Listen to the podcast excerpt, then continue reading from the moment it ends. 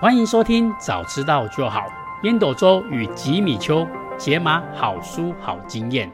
Hello，我是吉米秋。 Hello，我是烟斗周。哎，川会长，嗯我们继续来讲这个小人篇的第四个部分。哇，第四个了，第四个了。对对对嗯对，没错，身边的小人通常对我们的危害呀是非常非常严重的。嗯嗯嗯，所以啊，刘轩呢在这边呢、啊就把它分的五种小人。嗯，我们今天呢、终于来讲到第四种小人。嗯嗯，那我们再简单讲一下，就是小人呢，他会在这个环境里面啊，做出对自己最有利的决策，所以啊，因此会伤害到你。嗯嗯嗯，所以啊，我们上一集 EP 四十七的时候，我们讲到说，嗯，EP 四十七跟我们这一集 EP 四十八，嗯，主要都是在讲组织跟企业，嗯嗯那我们上一集呢讲的是有管理的情况下，就会有阶级啊、有制度啊、有权利啊。嗯哼嗯哼在抢夺权利的过程当中，就会很多很多的小人来伤害到你。嗯那接下来我们这一集呢，就来讲没有管理的部分。嗯诶，什么叫没有管理？就是啊，我们总是有一些地方啊是缺乏监督的一个地方，缺乏监督的环境。嗯嗯嗯我最常见的就比如说我们报车马费啊，吼，嗯或者是我们在报那个油资的时候啊，这种。嗯诶，总是没有办法完全去监督的时候，就会有很多的小人在里面去从中得利。嗯嗯那我们在讲这个没有监督权利的部分啊，我们先来讲一个实验，嗯让大家啊先来了解一下什么叫没有监督的一个权利。嗯嗯那我们先来讲这个实验，嗯这个实验很有趣，很有趣，它就是让大学生啊在这个教室里面呢做数学题。嗯嗯但是它比较特别的是，你只要答对一题，假设你就可以拿到一块钱美金。嗯如果你答对了一百题，你就可以拿到一百块美金。嗯嗯那那个工作人员呢，就把他们做分组。嗯哦，第一组呢，就是你全部做完了这个试题呀、最后会由工作人员来帮你检测答案。诶，工作人员说你对五题，他就给你五块钱美金。嗯嗯那第二组呢，就采取荣誉的制度。嗯简单讲，就是你写完之后，不用给这个工作人员去检查，你自己跟他讲说，诶，我自己写对了五题，你可以自己对答案。嗯嗯所以第一组呢是有人监督的、哦，他要帮你对答案。嗯第二组就是你自己荣誉制，就是你自己觉得对几题，你就跑去跟他讲，我对五题，那我就拿五美金。嗯嗯诶，所以这个实验啊，看第二组的人会不会因此而作弊。嗯嗯诶，我不知道川会长，你觉得他们会不会作弊呢？嗯，肯定会 吧？哈哈，没错，这个就是人性呐、人性。没，错，肯定会吧？ 没错，没错。我觉得我们人呐、就是总是会想办法去偷那一点点，嗯但是我们还是有人性的，你知道吗？嗯嗯就是假设我有几米丘，我答对了十题，嗯我顶多我就给他偷报十二题或是三题。嗯嗯嗯哦，我不会那么夸张，我跟他讲说我答对了三十题，嗯嗯哦，这个有点太夸张，所以啊，实验的结果也蛮符合我们的常识的，嗯，真的吗？ 对对对对对。但是他发现呐、啊就是第二组的人呢，几乎大部分的人都会福报嗯两成左右，哦哦哦，也就是十题呀、你可能会多报个两题到三题偷。两题就对了。哎对对对对对对对，嗯他们还是会克制啊，克制在这个二十趴的这个合理范围里面，嗯嗯嗯，因为因为他也怕被你抓包嘛，嗯所以他都会偷个一题两题还可以啊，这样子，嗯对对，诶，这个实验还蛮有趣的。可是呢，这个实验人员呐、啊觉得说，诶，还不过瘾，他想要再增加一点力度，嗯就是他在同一个情况下，他多加一个变数进去里面，嗯就是啊，荣誉制的第二组，就是里面有个内幕人员，你明明知道他全部都答错，因为他都乱写，嗯假设这个人叫吉米就好，他都乱写，嗯结果他做完的时候，他都举手说：“哎、主考官，我全部都答对。嗯嗯嗯 就明明你知道他作弊，他明明都错，他全部都给他答对。嗯然后呢，这个工作人员呢，一样给他，假设我答对了十题，他就一次给他十块钱美金。嗯哎、如果这个暗装啊报了这个这个很夸张的一个数目，嗯，那烟斗中你觉得其他人会不会因此而效仿他？肯定会吧， 一一一定会吧，这个个我，这个个巴鲁多吧，哎，对嗯对对对对对，没有错没有错。如果你发现有人作弊，然后没有得到应有的惩罚，而且他还拿到了利益，拿到了奖赏，应该就拼了吧，嗯对对对， 每个人都拼了，就发现了、他们实验发现了、就是给自己放水的程度就整整高出了一倍之多，本来是两成嘛。对嘛，对对嘛对，对两成变一倍嘛，对不对，对？有有的人可能四成，有的人五成，有些六成，他们还是会有点担心呐、啊他们没有像那个暗装那么厚脸皮，嗯但是啊，他们会比较更敢的给自己放水。嗯嗯所以他告诉我们啊，在没有人监督的环境里面，事实上人性啊，就是会想要偷那一点点的利益，嗯嗯，哦，合理的偷。嗯但是实验告诉我们更重要的一件事情：如果这个环境缺乏监督，嗯嗯而且啊，你又发现这个小人泛滥，就是小人得利的时候，你就会发现这一群人会更加更加的放纵。嗯嗯嗯这个就是啊，没有监督的时候，你就要必须要小心谨慎了。嗯嗯如果你发现每个人就都在作弊，那你要更加的小心了。嗯嗯所以啊，在社会心理学里面啊，有一个非常非常有名的理论，叫做破窗理论。嗯嗯简单来讲，它就是在一个社区里面啊，如果你进到那个社区里面，很多的房子啊，那个窗户有一间哦，有一间房子是破掉的，没有人去修补它，嗯嗯你就会发现这个社区里面的第二栋房子、第三栋房子，慢慢的这个破掉的房子啊，这窗户就会越来越多。嗯嗯嗯那你会发现，这个窗户破掉越多的时候，可能就会多很多那种切头金啊，或者是不务正业的人啊，他就会躲在那边，嗯，所以那个社区的犯罪率啊，就会上升非常非常的高。嗯嗯这就是非常有名的破窗理论。嗯简单来讲，就是如果你发现这个地方没有人监督，而且你又没有去制止第一批人做这件事情，嗯嗯，后面的人就会因此越做越夸张，越做越夸张。对，没错，嗯嗯我举一个例子好了，就是大家不知道有没有看过那个那个 U Bike，嗯嗯你如果发现那个 U Bike 一排里面啊，那个里面有一台脚踏车的篮子里面被丢了垃圾，嗯嗯如果这个垃圾没有被请走，哦你嗯就会发现第二台、第三台、第四台，慢慢的每一台都开始有垃圾。嗯嗯嗯，尤其又是没有人监督的环境下，嗯嗯所以啊，破窗理论有一个人非常非常的有名，就是在一九九零年代有一个纽约市长，哦，他叫 Bryden 布莱登，嗯嗯嗯他基本上他就发现了破窗理论的这个事情之后，嗯所以啊，他就严格取缔那种从小行为去作弊的人。哦，叫做为行为犯罪，嗯嗯嗯，就发现啊，就比如说，如果这边地方的窗户破掉了，他就马上把它更换掉；如果有人乱丢垃圾，他马上把这个垃圾整理得非常干净；对，哦嗯有人在那边偷东西，他马上就派很多的警察在那边巡逻，嗯不要让这些小恶变成大恶。嗯嗯诶，他只是做了这样子而已哦，不要让这些小恶的行为发生哦。嗯在他任内的这六年呐、啊，他发现啊，他这个犯罪率啊减少了一半以上，嗯嗯嗯哇，这非常非常的夸张诶。嗯嗯嗯，所以啊，他告诉我们一件事情：如果你在组织里面，尤其是没有人监督的环境里嗯面，如果有人开始作弊，而且这个公司没有去制止他，嗯那么你你放心，这间公司会越来越多人作弊，越来越夸张。嗯嗯哦，这间公司就越来越沉沦。嗯嗯嗯哦，这个就是没有人监督的情况下，如果你不制止小恶，它就会慢慢的变成大恶，危害到整间的公司，甚至危害到你。嗯嗯，没错，诶，那不知道川会长对这一块呢，有没有哪一个部分印象特别深刻，或是有些启发，可以来给我们补充一下破窗理论这一块呢？好啊，好啊，来来来，我们现在已经进到了五种小人的第四个嘛，对不对，吉米？嗯，对对对，没来错，这一章哦，这一章比较特殊哦，这一章几乎全部都在讲一个领导者的作为啦。嗯，没哦，我们错，还还是还是回过头去讲一下，来小人的定义哦。小人的定义就是会对我们不利的人，嗯会对我们有害的人，对不对？没错，那再来，小人为什么是小人？哦，为什么小孩子那么样子的纯真可爱，长大以后会变成小人？来，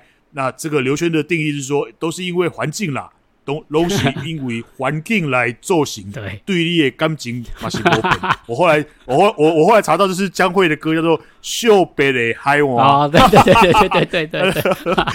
我我我那天很无聊，我那天哎、这首歌到底是什么时候进到我的脑海里面去？我还专程去查了一下啊，好拉拉回来，拉拉回来那个课题里面来。小朋友那么可爱啊呀、那么样子的纯真浪漫哦，那嗯笑起来像天使一样啊，为什么长大会变小人？所以那个那个刘轩讲哦，其实都是因为环境的造成哦，因为这个环境的存在，所以让小人，因为他为了要利益，为了要生存，为了要取得群众的支持，为了要取得名利跟地位，所以他只好跟你拼了。那这一集在讲的哦，是所谓缺乏监督的环境下对，造成的什么样？造成的不守信用、犯规、作弊、作弊、犯规的小人，对吧？嗯，没错，哦，所以这一集大部分都在讲哦，就是你如果有一个缺乏监督的环境，你一定会养出这种作弊啦、犯规啦、愤世嫉俗啦、挑战公理正义的啦，再来嘞，投机取巧的啦、不守信用的啦，嗯然后最后就是每个人个人自扫门前雪莫管他人瓦上霜。对，那这东西有最最常发生在什么什么样的地方哦？就是那种所谓的制度松散的组织，管理很松散的组织，例如说公司、企业，例如说社团，例如说军队嗯，哦，例如说社群网络，社群网络几乎是没有监督的，对不对？那这个有太多太多的案例啊！我我不知道吉米，你们当兵的时候还有没有什么高装检啦，还是什么三查五查啦？哦，这个里面有太多太多的那个管理好的军队，你一走过去就，因为我当兵的时候在陆军总部哦，嗯嗯嗯常去各个这个这个营区里面去做视察视察的动作。真的啊、那个部队如果管理得好，你一走过去你就感受得到那种管理好的那种氛围。对，没错，好不好没错，哦，这个缺乏监督的环境哦，真的太多了啊。那公司里面你刚讲的嘛，资财采购有没有包含这些请购单啦、采购啦？对如果你管理不好的话，那里面有多少的猫腻可以躲在那个里面，对没不错对，？没错，好，再来再来讲到大的哦，二零零八年、二零零九年的所谓的财务金融风暴，有没有百年难得一见？嗯这个不是也是吗？这也是缺乏监督的环境对引发的这个连环爆嘛没。错再来，每一年几乎这就是每隔十来年大概就有什么新加坡的这个在。大型的律师事务所里面，大型的会计事务所里面，财会人员监守自盗，有吧？嗯，对对，有没有？嗯这个也是缺乏监督的环境，被大家给找到了那个缝，找到了那个空子，他就直接把它给切进去了。嗯，所以，只要是缺乏监督的环境哦，都会有太多太多的诱惑哦，那也会有太多太多的，因为没有人看见，所以我就跟你拼了。对，那也也就是因为有这些纵容啊，太多太多的纵容啊，让原本不可以的事情，让原本不被允许的事情哦，变成可以。嗯，那这样这样会引发一个什么样效应啊？啊，吉米丘就可以，他拿了，他做了，他没事啊。对啊我烟斗周我没拿，我没做啊，我傻了 吗？对不对？所以对我也跟你拼了啊，嗯我也跟你拼了啊。所以吉米丘刚讲那个破窗效应真的非常非常棒哦。来哦，不会有任何一栋房子盖起来就跟废墟一样了，都是因为怎么样？都是因为那个房子没人住，然后呢，第一扇的这个窗户被打破了以后，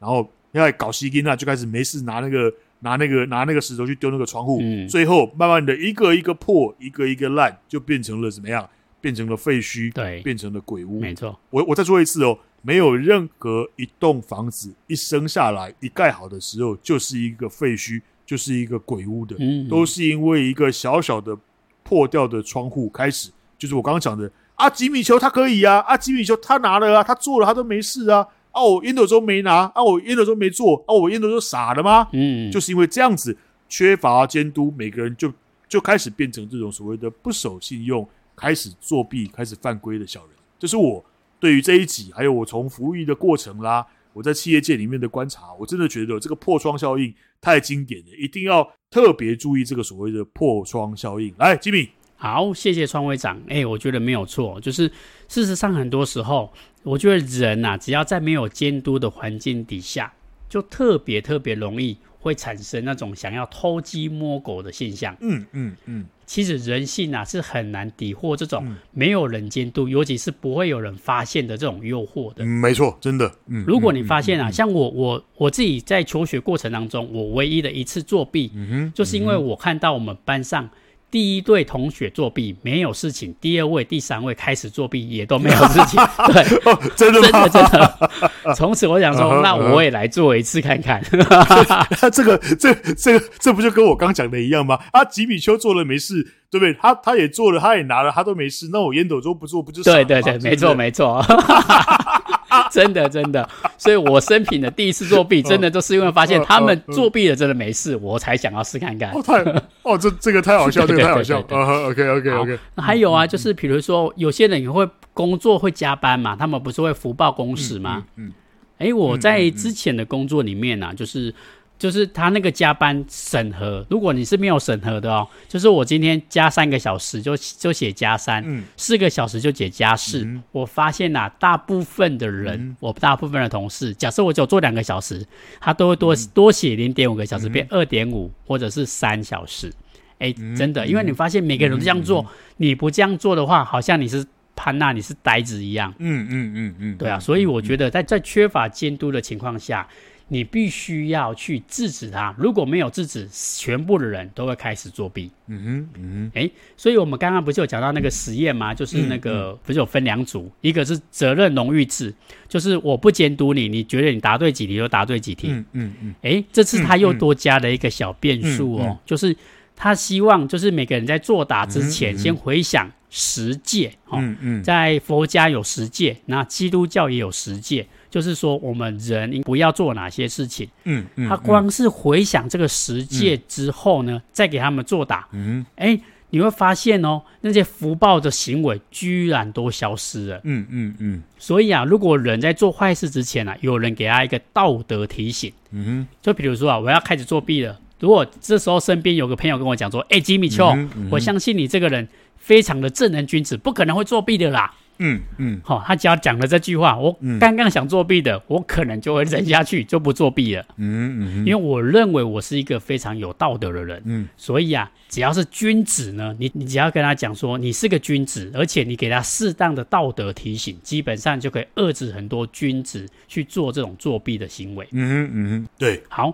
这种发自内心的这种醒思啊，其实是非常有效果的。那如果是那种你丧失道德感，你跟他讲这些可能也没有太多的用处的时候，你就必须要制止他。嗯嗯嗯，当你发现第一个小人得利的时候没有被发现、没有被惩罚的时候，第二个小人、第三个小人就会开始效仿，嗯你会发现全部都变成小人的行为。嗯嗯所以我就总结了一句话，就是嗯如果你发现一个人做了好事，做了好榜样，你就要记得好榜样我们要发扬光大。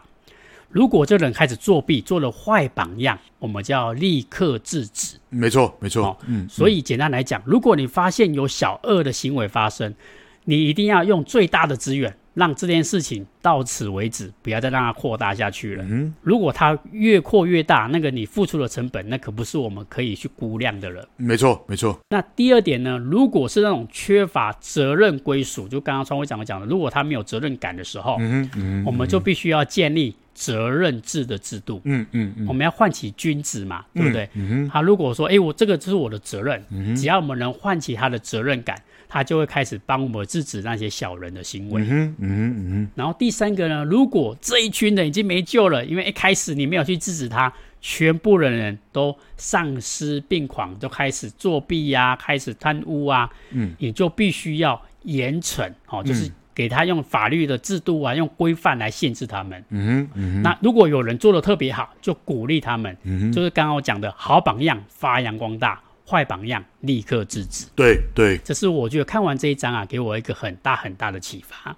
嗯嗯，好，那讲完了我的启发的部分呢，我当然还是非常非常期待我们的创会长最后可以给我们的 call to action。那创会长关于这一集呢，有没有一个比较好的 call to action 可以让我们来防范这些小人呢？好哦，好哦，来哦！这一集讲的，我刚刚有先定义了一下哦，定义就是这一集在讲的是在缺乏监督的环境之下，造成了一一些不守信用、作弊、犯规哦，是这样子的小人。嗯，那我这我必须说了，这这个这这一集讲的就是一个领导者的疏忽、领导者的不作为，对所造成的环境所造成的小人。对，所以我的 call to action 是站在一个领导者的立场，不管你今天是公司的领导者，不管你今天是社团的领导者，嗯不管甚至是你你今天是个家长，你是个爸爸妈妈，我都希望大家可以记得我今天的这个 call to action。call to action 的第一点，窗户一破立刻要修，对防微杜渐，防患未然，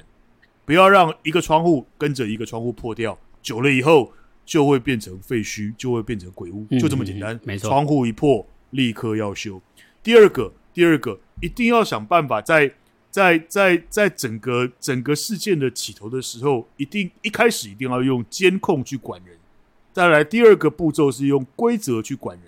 那最上等的是用所谓的文化规范去去管人。嗯，哦，我记得以前我们在读书的时候都有读到什么军政、训政、宪政，就是一开始的时候，在开创一个国家的时候，大概那个那时候都需要一个军队嘛，所以你一定是采取这种高压的政策，就是什么东西规定的很清楚，对不对？敌前叛逃，唯一死刑，那你就你宁愿去杀人、杀敌人、杀死人，你也不要叛逃，被你自己的班长给毙了嘛。这个对是对用对，这个是用规则去管人，很非常非常严谨的这种监控去管人。那嗯第二个就是开始形成一些法令法条，哦，嗯能够有法令法条来让别人知道清楚的在这个框架里面做事。那第三个当然就更更更 high class，就是更更更具有格调，更具有一些人文的素养，就是用文化规范。所以我还我我可以举个简单的例子啊，我在当兵的时候啊，我们每天早点名晚点名都要呼口号。我不知道吉米修这个年代有没有，你你小我十十好像有对有，奉行三民主对义，对对有没有？服从政府领导，嗯嗯，保卫国家安全，解救大陆同胞，每个都要喊很大 声哦！我跟你讲啦，还有这话送哎啦，哦，每没错每每每个人喊的很大声，都是为了什么样？为了要睡觉，因为我点名的时 候要赶快要赶快去跟别人哈拉一下，准对备对睡觉，对对要不然就是为了要放假，画个短虾嘞。哈哈哦没，错那个东西没错就是我刚刚讲的，其实那都是用监控在管人。你你如何能够鼓励，如何能够激励人们自主的、主动的去形成那种文化？说实话了，那是一个领导者毕生的课题，嗯要花一辈子在做的课题。没错，这是 call to action 的第二个分阶段。啊，那第三个我要跟大家讲一下，这个当然是我的我的职业病了，好不好？我的职业最重要的，我在当企业界的顾问呢，最重要的就是在做一件事：文化要怎么样去形成。嗯，你如果你如果总是要去用这种监控啊，用用规则啊，我跟你讲，那只会造成怎么样劳资双方的嗯对没立。错，所以找我当顾问的公司，我一直都想办法对吧，形塑他们公司内部的文化。那我要告诉各位，有文化的第一步要怎么做？第一个，你的核心理念、你的价值观一定要确立，而且一定要坚持。我举个例子给大家听哦，嗯嗯如果你的公司是一个强调创意的公司，对，哦，强调创意的公司，那你一定要鼓励多元，你一定要鼓励尝试，嗯嗯而且你要容许很多很多的失败，嗯你必须告诉别人，那不叫做失败，那叫做 not yet， ，yes，还没到，还没到，好不好？但是如果你的公司哦是一种在做工程的啦，就像我前几天去做捷运，差点被那个吊车砸下来，啊对哦，那个哦那个这那个这台中， combo 我我我一坐那个台台中捷运，我只差了几班，我就是刚好坐在那班捷运上面。如果你的公司是一个工程公司，如果你的公司是一个这个锻造厂啦，或者是那种那种那种铸铸造厂啦、大型机械啦，具有高度的嗯危险性，我要告诉各位，那你绝对不可以去鼓励创新，你要去强调什么？你要去强调安全。对，你要去在每一个每一个关卡上面去设定那些检查表，每一个每一个 step 哦，就像那个外外那个那个医那个外科的医师啦，或者是你一个你是一个飞机的那个那个 pilot，你你是个机师啦，你是个工程人员啦，你如果你今天你的公司的价那个价值观跟核心理念是所谓的这一个安全，那你绝对不可以去变动这些流程。嗯，对没吧错没错，每一个没错，步骤都不能少，每一个步骤都不能偷。对，你一定要严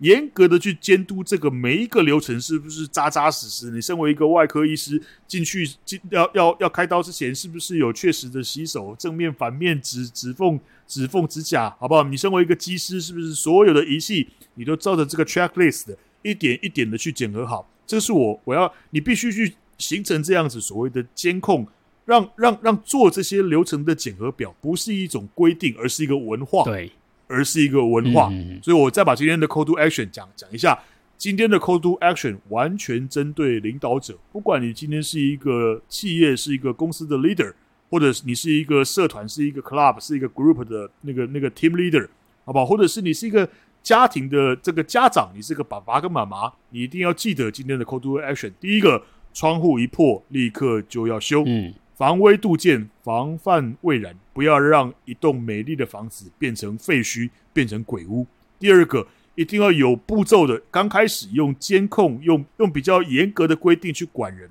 第二个，设计系统、设定规则去管人。第三个，想办法形塑一种文化去规范人，这是第二个步骤。第三个，那到底文化要怎么样子的形成呢？你一定要清楚的传达出你自己还有这个组织的核心理念跟价值观，一定要非常非常的确立，而且要非常非常的坚持。你如果强调的是创新，那你就要鼓励多元多样，你要鼓励尝试，而且容许甚至鼓励失败。你如果是强调安全，那你绝对不可以去变动任何的流程，你要把每一个每一个详实的这个检查表成为整个公司的文化，保障同事们的啊安全，保障整个社会大众的安全。这是今天的 call to action。哇，我谢谢川会长。我觉得这三个 call to action 啊，还有它的流程，慢慢的从小到大，慢慢的扩散出去，我觉得这个非常非常的棒。而且加上川会长有讲到文化这件事情啊，其实是非常非常重要的。就比如说啊，我们刚刚讲到那些勿以恶小而为之，如果这是你们公司的文化的话，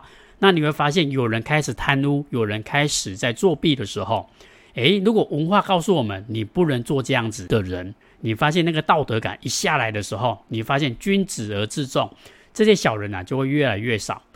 那更重要的就是窗户长刚刚有提到的，就是窗户一破，立刻要补，嗯不要让这个作弊的行为变成一种暗中的鼓励。嗯嗯，我觉得这样这个缺乏监督的环境啊，就不会让这些小人开始滋生，然后慢慢的对公司产生一些有害的行为。嗯嗯好，那我们这一集的部分呢、啊我们就讲到这一边。嗯那我们下一集呢，就讲到了这一本书的最后一集，也就是《小人生存论》的第五类，嗯嗯就是重视金钱利益的社群团体。嗯嗯大家都知道嘛，就是如果那个地方特别喜欢谈钱，嗯哦，谈利益，嗯这里面啊，一定有非常非常多的小人在里面。嗯，所以啊，下一集如果你是这样的环境里面，那你下一集一定要来听我们的《小人生存论》第五集 EP 四十九。嗯嗯嗯，好，那如果你觉得我们的节目不错啊，再欢迎大家给我们五星好评。